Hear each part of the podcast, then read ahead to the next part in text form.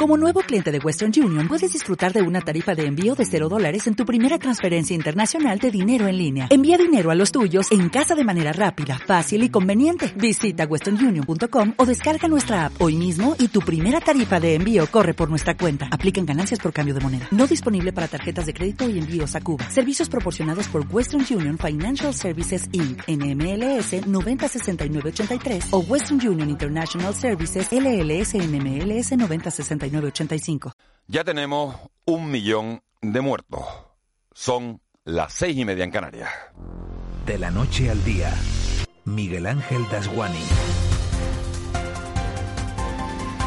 ¿Qué tal? Muy buenos días. Un millón de muertos. Ese es el titular que nos deja un fin de semana del que nos despertamos hoy. Un millón de personas que han perdido la vida por culpa del coronavirus en todo el mundo. 231 de ellas en nuestro archipiélago, en Canarias. Lo peor de todo es que nadie sabe cuántos quedan por venir y hasta cuándo va a durar toda esta locura. ¿Cuándo llegará una vacuna que ponga fin a la peor crisis sanitaria y económica que hemos padecido desde la Segunda Guerra Mundial? Para Canarias, este último fin de semana de septiembre ha sido uno de los más duros que se recuerdan, porque si bien es cierto que sigue descendiendo el número de contagios, ayer solo 154, hasta ahora no habían muerto 10 personas en un fin de semana. La tasa de contagio es de 58 casos por cada 100.000 habitantes, sube ligeramente con respecto al viernes, y los casos activos en las islas suman 6.993. Las cuarentenas, es importante saberlo, se reducen de 14 a 10 días. Nos lo cuenta Amos García, jefe del Servicio de Epidemiología del Gobierno de Canarias. Países como Alemania van a poner la cuarentena en 5 días, Francia en 7 días, España en 10 días. ¿Me parece correcto que España la ponga a 10 días y no en 5 o en 7? Sí, por una cosa muy simple, tenemos mucho más casos. Esas cuarentenas se establecen para contactos estrechos de personas que hayan dado positivo. El propio Amos García nos explica qué es un contacto estrecho que al menos durante 15 minutos ha estado en contacto con un caso confirmado sin ningún dispositivo de seguridad, es decir, sin mascarilla, sin distancia física o sin haberse lavado las manos. Eso es lo que tiene la consideración de un contacto estrecho. Luego hablaremos con él en directo para que nos aclare si estamos mejor o peor que en agosto y qué medidas debemos reforzar porque parece contradictorio que bajen los contagios y sin embargo se dispare el número de fallecidos. Mientras la vacuna no llegue y no bajen los contagios, lo que sí parece claro es que seguirá cayendo el consumo porque ni vienen turistas ni nosotros mismos compramos lo que comprábamos antes y eso no hay economía que lo soporte. Los últimos datos revelan una caída del consumo del 21% en el segundo trimestre de este año y en todos los sectores. Cada ciudadano, cada uno de nosotros tenemos nuestras propias razones para comprar menos. Es que se nota en las calles, ya no estaban tan llenas como estaban antes. Según el local y según las condiciones que reúna, no entramos. Habrá gente que tenga miedo al, al virus habrá gente que tiene problemas económicos porque ha perdido el trabajo. En algunos bares pues miras a ver si no hay, si no hay gente o si las tiendas están muy llenas pues no entro porque por el problema que del virus. Es verdad que tú hablas con los comerciantes y sí que ellos se quejan y le notan la diferencia. Los empresarios, entre tanto, no saben hasta cuándo van a poder aguantar. Carlos Bettencourt, presidente de la zona comercial de Triana. El consumo ha caído y lo podemos notar tanto en restauración como, eh, por supuesto, en comercio, con independencia de la naturaleza del comercio. Este lunes 28 de septiembre las miradas están puestas en la cumbre de ministros de la Unión Europea que se reúnen en pleno para hablar de corredores aéreos sanitariamente seguros. Las patronales turísticas canarias viven un día a día complicado. Hablan José María Mañaricúa de la FE y Juan Pablo González, gerente de Azotel. El turismo es el último sector que va a salir de esta crisis y ya vemos que los acuerdos van a ser bilaterales entre los diferentes estados. Es decir, España tendrá que llegar a acuerdos con Reino Unido por un lado, con Alemania, con países escandinavos para ver en qué condiciones se puede hacer turismo. Necesitamos respuestas ya y hechos, no más explicaciones, no más diálogos, no más tal. Necesitamos hechos contundentes o el sector canario, el turístico canario desgraciadamente va a sufrir una de las peores crisis de su historia. Entre tanto, ocho centros de iniciativas turísticas de las islas exigen test PCR esta vez quien los pide es Amos Lutzardo, del CID del Hierro. tenía que haberse planteado desde hace mucho tiempo pues las pruebas de los, PCR y los test que tendrían de hacerse en origen y fuera, también esos, esos controles en los aeropuertos y puertos para que la gente sea más consciente de que no puedes hacerte un viaje si tienes unas décimas de fiebre, porque no sabemos si es una gripe o si es, o si es el COVID. La más optimista sobre todo lo que puede ocurrir hoy en esa reunión de ministros es la consejera de Turismo del Gobierno de Canarias. Yaisa Castilla está convencida de que hay miles de europeos deseando venir a Canarias. Los distintos operadores turísticos están esperando que bajen los índices de la pandemia en Canarias para poder venir a Canarias a operar, están deseándolo, o sea, somos líderes en Europa en la temporada de invierno, no podemos desaprovechar esta oportunidad. Y mientras todo eso se aclara, en Madrid habrá que hacer cuentas para ver si los 1.132 millones de euros que se dotaron para RIC en 2016 consiguen una prórroga de un año para ser invertidos, porque como haya que gastarlos ahora, va a ser muy difícil encontrar dónde. También habrá que hacer cuentas y muchas en la mesa de negociación de los ERTES que retoma el diálogo esta semana. La ministra de Trabajo, Yolanda Díez, dice que no se levantará hasta que no se alcance un acuerdo. Y más vale que sea así porque hay 83.500 familias canarias a la que les va la vida en ello. De la noche al día, Miguel Ángel Dasguani. Este lunes 28 de septiembre nos deja otras noticias. Caja 7 te ofrece los titulares del día. Hoy lunes se retomará la reunión entre gobierno y agentes sociales y económicos para tratar de alcanzar un acuerdo que permita prorrogar los ERTE. De alcanzar un acuerdo sería casi in extremis y tendría que aprobarse este martes en Consejo de Ministros para poder tener validez el día 30. Los puntos más conflictivos siguen siendo la exoneración de cuotas y los sectores a los que se van a mantener las ayudas. Desde el sindicato UGT, eh, su responsable nacional, Pepe Álvarez, ha insistido en que los ERTES deben prorrogarse a todos los sectores económicos. También quiero eh, aprovechar para pedirle a la, COE eh, que en esta recta final en la que estamos podamos eh, conseguir un acuerdo de ERTES todos, que no haya discriminación por sectores y que finalmente todos los que están afectados directa o indirectamente por el COVID puedan estar dentro. La Consejería de Sanidad del Gobierno de Canarias notifica 154 casos de COVID-19 en las últimas horas. Los datos muestran un descenso significativo con respecto a los casos notificados el pasado viernes. Además, hay que lamentar una nueva muerte, un varón de más de 70 años en Gran Canaria. Las medidas restrictivas marcadas por semáforo rojo afectan ya a Gran Canaria, La Gomera, Fuerteventura y Tenerife. Precisamente el alcalde de la capital chillarrera, José Manuel Bermúdez, ha anunciado que se van a endurecer los controles de la policía para garantizar el cumplimiento de las medidas. Mientras tanto, la idea mm, del ayuntamiento es intentar eh, endurecer los controles y reactivar las sanciones si cabe más.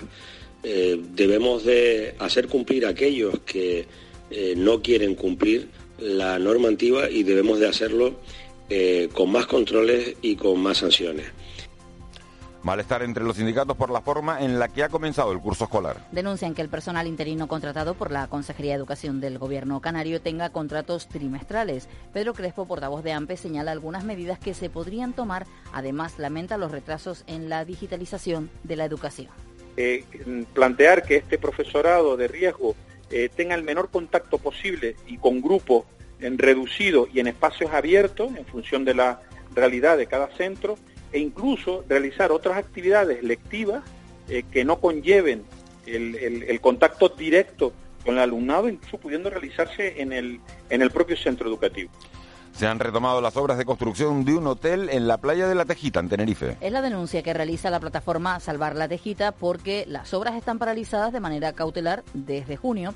Según el portavoz de esta organización, Daniel Duque, no se tratan de trabajos de mantenimiento que sí están permitidos tras la orden de paralización del Ministerio de Transición Ecológica. Ya llevan unos días que sí están trabajando con las grúas y con alguna que otra pala también pues cargando materiales, sacando y metiendo cosas, los trabajos típicos de una hora, cargando cosas de un lado para otro, no pueden hacerlo legalmente, tienen, tienen una orden de paralización. Entonces es nuestro es nuestro alucine, ¿no? O sea, que, y que nadie nos salga a, decir qué que, están haciendo realmente. Juntos hemos pasado unos meses complicados, escuchando, hablando y encontrando soluciones. Y ahora más que nunca seguiremos a tu lado, ayudando a miles de familias, autónomos y empresas canarias. Porque en Caja 7 estamos más comprometidos. Caja 7, comprometidos con nuestra gente.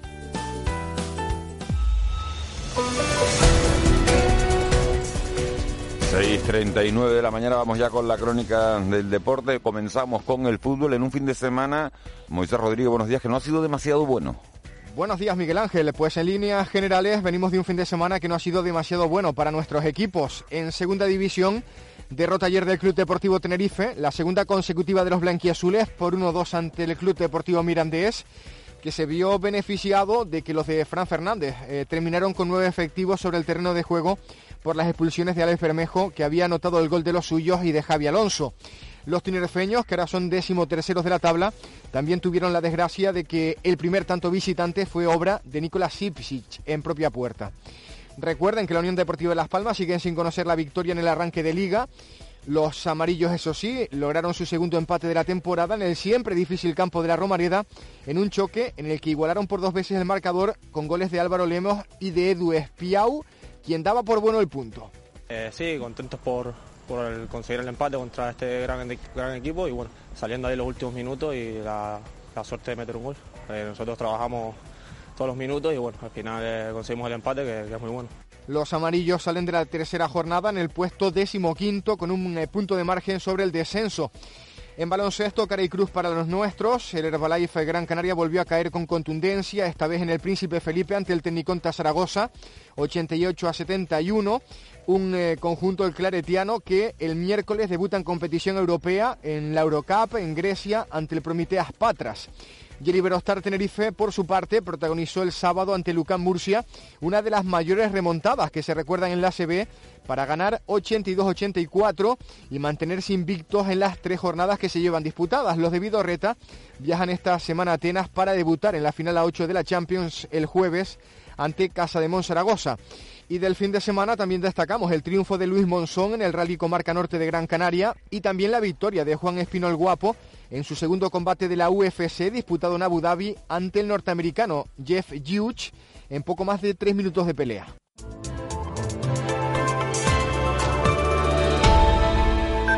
641 de García, buenos días. Ahora sí, buenos días, que es que antes hemos entrado con ese arrebato de lunes y no te he dado ni los buenos días. Es el primer lunes de otoño y así estamos, así estamos, porque los cielos estarán nubosos este lunes en el norte de las islas de mayor relieve con probables lluvias débiles ocasionales que serán localmente moderadas según la previsión de la Agencia Estatal de Meteorología. Habla de intervalos nubosos en Lanzarote y Fuerteventura y en el resto predominio de cielos poco nubosos. Las temperaturas, eso sí, con pocos cambios a pesar de ser el primer lunes de otoño. Viento del nordeste moderado con intervalos de fuerte y presencia de rachas en las zonas más habituales expuestas al alicio que podrían superar puntualmente los 70 kilómetros por hora, más probables en la primera mitad del día.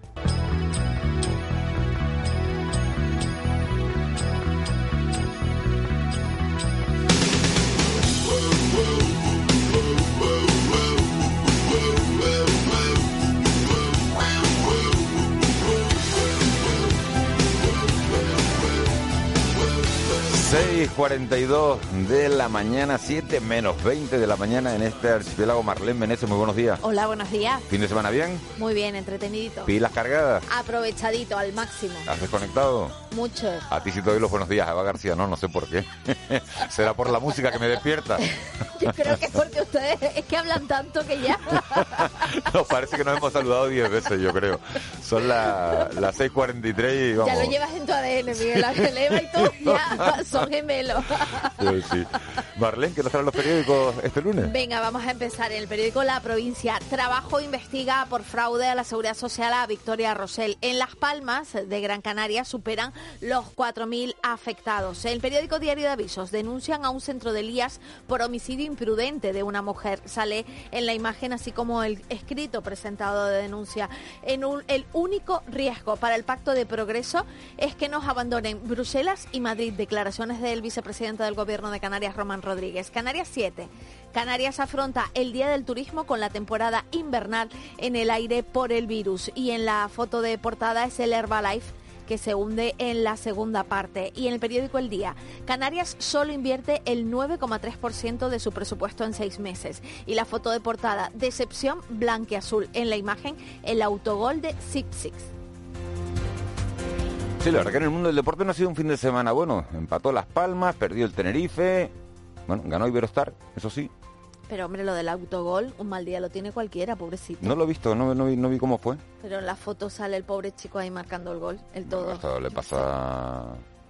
Le pasa a cualquiera. Y Muy buena la foto también de, de Canarias 7 de la portada. Es verdad que, que, que el Granca perdió, pero la foto de- del jugador colgado del aro es buenísima. ¿Cómo lo harán para sacar esa foto así? Disparando muchas. Debe ser. Con repetidores. Ahí, pi, pi. Prensa Nacional. En el periódico El País, Sanidad y Madrid negocian contrarreloj para evitar la intervención. 13 horas en las trincheras del virus, un centro de salud. Esa es la imagen de portada. Estamos al límite. En el periódico El Mundo, 50.000 banderas por las víctimas de la COVID en el Parque Roma de Madrid. Un estado de alarma para intervenir Madrid sería un despropósito. El turismo intenta evitar otro colapso en Semana Santa. El Ejecutivo asume que la recuperación no llegará antes de seis meses y negocia corredores seguros para suavizar las pérdidas de la temporada en Canarias. Y en el periódico ABC, la protección de un prófugo, la policía secreta de Waterloo, un miembro del grupo de escoltas de Mossos de Escuadra, detalla a ABC el funcionamiento de la trama irregular de agentes convertida en guardias de corps de, Puigdem- de Puigdemont. La verdad que para empezar la semana no está mal, no está mal todo lo que viene en los periódicos. Cumbre de ministros de turismo, importantísimo para el futuro de este archipiélago en, la Unión Europea y esa también esa esta semana estamos muy pendientes también de esa mesa de trabajo de los ERTES. Yolanda Díez va a tener que ver hasta cuándo se prorrogan con sindicatos, con empresarios, a ver qué va a pasar en esa en esa mesa de trabajo. ¿Qué va a ser noticia hoy? Pues hoy tenemos por un lado que la presidenta de la Federación Canaria de Municipios de la FECAM, María Concepción Brito, y el director general de Endesa en Canarias, Pablo Casado, firman un convenio para gestionar las ayudas municipales para el pago del suministro eléctrico a los clientes vulnerables. Por otro lado, las patronales de la construcción de la provincia de Las Palmas y Santa Cruz de Tenerife y los sindicatos, comisiones y UGT reivindican en rueda de prensa este sector como elemento para impulsar la economía de las islas ante la crisis generada por la pandemia del coronavirus. Y el presidente del Gobierno de Canarias, Ángel Víctor Torres, y la consejera de Turismo, Yaisa Castilla, asisten al acto de conmemoración del Día Mundial del Turismo que se celebra cada año en todo el mundo para divulgar el papel social, económico, político y cultural del turismo, precisamente pendientes de esa reunión importantísima de los ministros de Turismo. Llevamos de- desde el viernes, de la noche al día, hablando del turismo, de lo raro que iba a ser este Día Mundial del Turismo. Fíjense el dato, eh, solo el 20% de los establecimientos turísticos en Canarias están abiertos en este momento y tienen además el 10% de ocupación. O sea, la ocupación turística en Canarias media, no que ese 20% lo tengan, la ocupación turística en Canarias en este momento es del 10%. El año pasado estábamos hablando de 14, 15 millones de, de- turistas en este archipiélago y este año nos vamos a quedar, lo decía en estos mismos estudios, en estos micrófonos la consejera de turismo el viernes pasado, entre 3 y 5 millones de, de turistas. ¿Qué es tendencia hoy en las redes sociales? Pues tenemos varias cosas, empezando por el muyayo. Por lo visto es la palabra que dijo ayer una concursante de un famoso programa de televisión que ha empezado hace muy poquito. Se llama Melissa, pues todo el mundo metiéndose con ella por haber dicho muyayo. ¿Pero lo Eh, dijo como riéndose de los canarios o como... no, o- o- no lo vi, pero vamos, ese es el hashtag que se está usando, Muyayo y al lado Melissa. Por supuesto, el hashtag del programa este que se ha hecho hiper mega famoso. Aquí ponen que debuta Pedri. Eh, Eva seguro que sabe más que yo quién No, es. a ver, a ver, a ver, a ver, perdona, perdona. Eva y toda Canarias, Marlene, menos tú. Vale. Todo el mundo sabe quién es Pedri. O sea, Es un joven jugador de Tenerife que jugaba en la Unión Deportiva y ahora está en el Barça. Madre, vaya Dios. Jugando mío. con Messi. Pero en el Barça también está jugando Ansu Fati, me perdí. ¿Eh? Eh, ah, ah, no, estoy mezclando, ¿no? También. Que dicen que ese también es bueno, ¿no? Pregúntame por Sí. ¿Qué más, tenden- qué más tendencias hay, A ver, hay un actor muy famoso que se llama Joaquín Fénix, eh, que acaba de ser padre junto a Ronnie Mara y han llamado a su hijo River en homenaje al hermano que había fallecido de, de Joaquín. Y está todo el mundo emocionado. Y tendencia, tendencia, tendencia, pero mega tendencia es esto. Si quieres puedes adelantarlo un poquito, ¿eh, Molina? Me voy de pateíto con un guiri rural. Calcetín, uniforme universal. Saludo a Don Hilario y me dice: Con la calmita te vas para la cima. Cuidado, microclima, hay quien lo subestima. Está, hay que escuchar la letra. Esto se llama Rural Trap. Está hecho por eh, la Concejalía de Turismo del Ayuntamiento de La Laguna. Y ayer esto voló por todas las redes sociales, habidas y por haber. Por el Suena bien, ¿eh? Suena bien, ¿no? por el WhatsApp y el resto de las redes sociales. que, que reivindicaba un poco que la laguna no es solo el centro, ¿no? Que es la, la parte rural. Sí, un poco lo que te vienen es a mostrar que la laguna puede convivir perfectamente lo que es lo tradicional con la parte moderna esta. Bueno, Pero hoy- hoy cómo hay está que el ver el alcalde vídeo, Hoy vamos a hay que tener ver al el vídeo, alcalde, ¿eh? hoy vamos a tener al alcalde a las Hay, ocho y hay- diez, hay a que ver el Luis Geray vídeo, ¿eh? Rodríguez, ¿eh? Luego te mando el vídeo para que lo veas. Hay que verlo, hay que verlo. Pero me tengo que asustar. Hay que verlo. Como No, cebo, no ha pasado eres, indiferente, ¿eh? eres perfecta para dar un cebo de estos de, No ha pasado televisión para- desapercibido, ¿eh? Que lo sepan. Bueno, tenemos un, un teléfono de contacto por si la gente se quiere poner en contacto con nosotros. Nunca mejor dicho, para eso están los teléfonos de contacto, si no sería un teléfono de otra cosa. 638-917-993. 638-917-993. Pues ya lo tienen ahí. Si nos quieren dejar mensajes de audio que sean de menos de un minuto, cualquier sugerente que nos quieran hacer a través de, de ese, de ese teléfono. 6.50 de la mañana, 7 menos 10. Vamos a conocer la noticia económica del día. La Gaveta Económica. Antonio Salazar. Don Antonio Salazar, nos habla usted, muy buenos días, de un plan de recuperación, ¿verdad? Buenos días. Parece que vamos con retraso. España es uno de los países de la Unión Europea que mejor parado ha salido del Fondo de Recuperación, comprometiéndose hasta un total de 140.000 millones de euros, de los cuales algo más de la mitad serán en ayudas directas. A partir del 15 de octubre se podrá presentar un borrador del plan de recuperación, en el que se deben incluir los proyectos a financiar y los efectos positivos que se prevén sobre nuestra economía. La Comisión Europea los evaluará y esos recursos empezarán a llegar mayoritariamente entre 2021 y 2022, siempre y cuando sean coherentes con los pilares que está promoviendo Europa. Crecimiento sostenible, economía verde, mejorar la formación de los desempleados, asuntos todos en los que España está ciertamente rezagada. Francia ya ha aprobado su programa de inversión y ha evidenciado un afán reformista que deberá ser tenido en cuenta. El desembolso de estas cantidades dependerá de esas condiciones, pero también de la capacidad de gestión e implementación de las administraciones públicas españolas. Si vemos lo que ha ocurrido con el actual periodo presupuestario europeo, que comenzó en 2014 y hasta hoy, España ha podido gastar el 34% de los más de 56.000 millones de euros disponibles en fondos estructurales. Aunque no parece que forme parte de prioridad alguna, sin mejoras organizativas ni reformas de reformulación, seguimiento o ejecución de los proyectos, España solo podrá aspirar a una parte de esos fondos disponibles. Por si fuera poco, la agencia Reuters habló con fuentes que estarían trabajando en la presentación de proyectos y admiten que no estamos viviendo una crisis de dinero, es una crisis de ideas. Mientras en otros estados trabajan conjuntamente los sectores públicos y privados, en España hacemos discursos para luego recurrir, pagando minutas imposibles, a agencias de asesoría para que propongan iniciativas. Buena semana. Con C de Cultura. C Castro.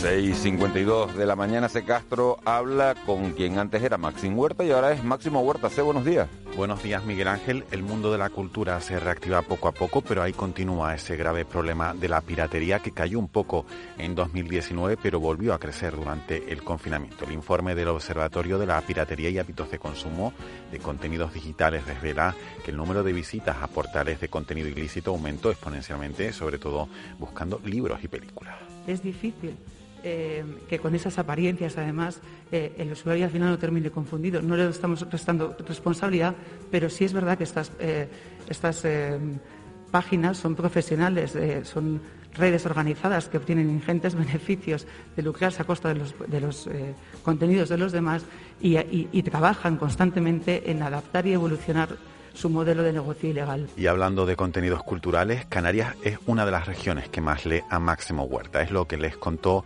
el autor de Con el amor bastaba a nuestros compañeros de tarde o temprano. A mí, yo estoy muy unido a las Islas Canarias. Eh, para mí, las islas es, es, es amor. Bueno, y, y a lo mejor se entiende con el tiempo. Pero pa- yo eh, las he visitado mucho, las he disfrutado mucho. Mm, he insistido en alguna isla yendo muchas más veces. ¿Cuánto tiempo crees que podré bailar sobre tu mano sin echarme a perder? Y nueva reedición de la novela Memorias de una estrella de la escritora Josefina de la Torre que protagoniza este año el programa Las Letras Canarias dedicado a recuperar y difundir los autores de las islas. Esta novela fue publicada en 1954 y ahora se incluye en la colección Agustín Espinosa acompañada del relato En el umbral.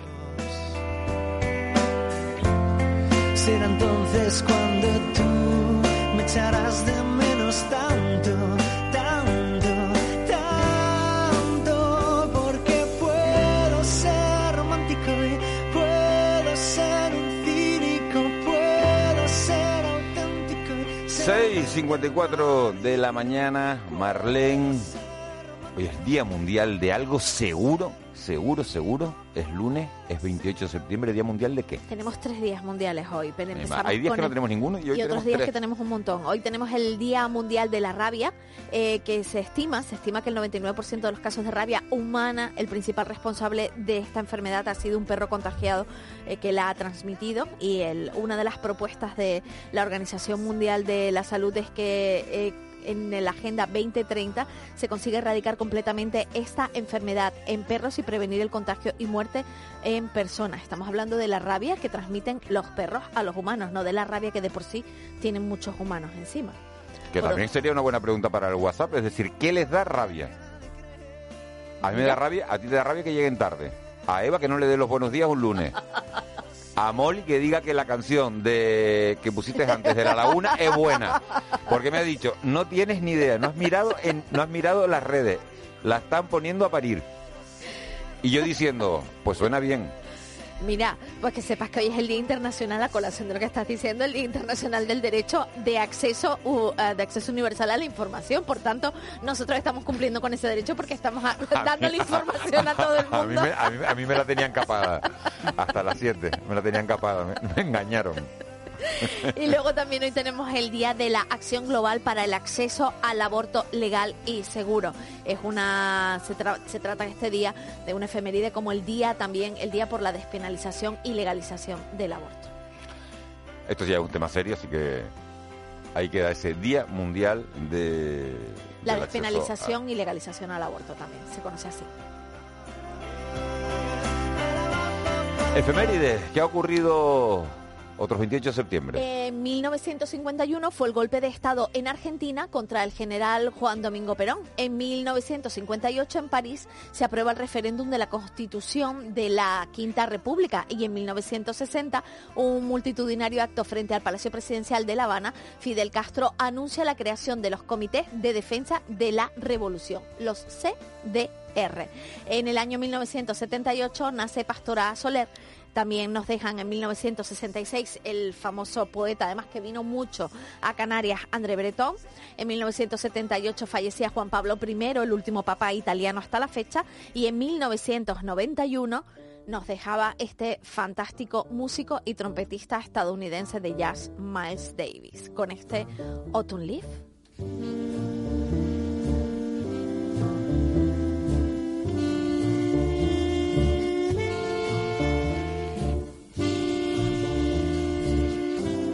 Ahora sí te cambia la cara, ¿no, Molly? Hombre, este homenaje de... Este placer de poder oír a Miles Davis cuando faltan tres minutos, dos minutos ya para las 7 de la mañana. Te cambia la cara, ¿no? Sí, sí, sí, sí, me ha gustado cómo has empezado la semana, Marlene. Venga, me alegro, Sí, sí. me alegro. Mañana, prometo, mañana la canción les va a sorprender. Además, no, he, no la he elegido yo. ¿Con cuánta antelación, alguien elige- de- ¿con cuánta alguien del antelación eliges las canciones? Que estás el fin de semana pensando y diciendo, No, a ver voy qué, qué pongo. escuchando canciones y digo, ay, esta, esta, esta, y así, vas escuchando. Pero esta, Y entre, y vamos, entre me esta y esta, entre Miles Davis y, Hombre, lo, y el- Queen, me pones la de la laguna, la del trap de la laguna, ¿no? pero lo del trap de la laguna es porque es tendencia, no yo, a ver, es porque Ah, es porque era tendencia. tendencia, No es por vale, nada, vale, sino que era tendencia en redes sociales. Todo el mundo ha estado hablando estos días del rural trap, que por cierto, por donde más se ha oído y por donde más se ha distribuido ha sido por WhatsApp. A todo el mundo le llama. A mí, por ejemplo, el mensaje me llegaba de Claro, si Amsterdam. tú tienes que mandar o sea, algo imagínate. rápido, Eva, tú tienes que mandar algo rápido, lo mandas por, lo cuelgas en una red social, lo cuelgas en Facebook o lo mandas por correo electrónico o lo mandas por WhatsApp. Yo es que está feo que lo diga, pero cuelgo pocas cosas en redes, sobre todo por WhatsApp. ¿Ves cómo con Eva no me entiendo, Marlene? Porque tú cuelgas, ¿tú qué haces? Yo lo mando por WhatsApp. ¿Tú lo El WhatsApp por es lo más rápido, me parece. Sí, lo mando por WhatsApp, por eso te digo que Hombre, desde que colgarlo en tienen capado eso de que ya no puedes mandar, ¿hay algunos? que ya solo los puedes mandar de uno en uno, entonces es un poco más rollo. Y ahora también WhatsApp saca una, una nueva aplicación que está en la versión beta, que si mandas por WhatsApp, luego puedes elegir borrar ese contenido que has enviado. Eh, puedes elegir mantenerlo en tu teléfono móvil o borrarlo para no tener tanto almacenamiento de tantas cosas, porque mira que nos mandan cosas por WhatsApp. Montones. Vamos a disfrutar 10 segundos, 15 segundos de Miles Davis y nos metemos en las noticias de las 7. Súbelo, Molly, que es buenísimo.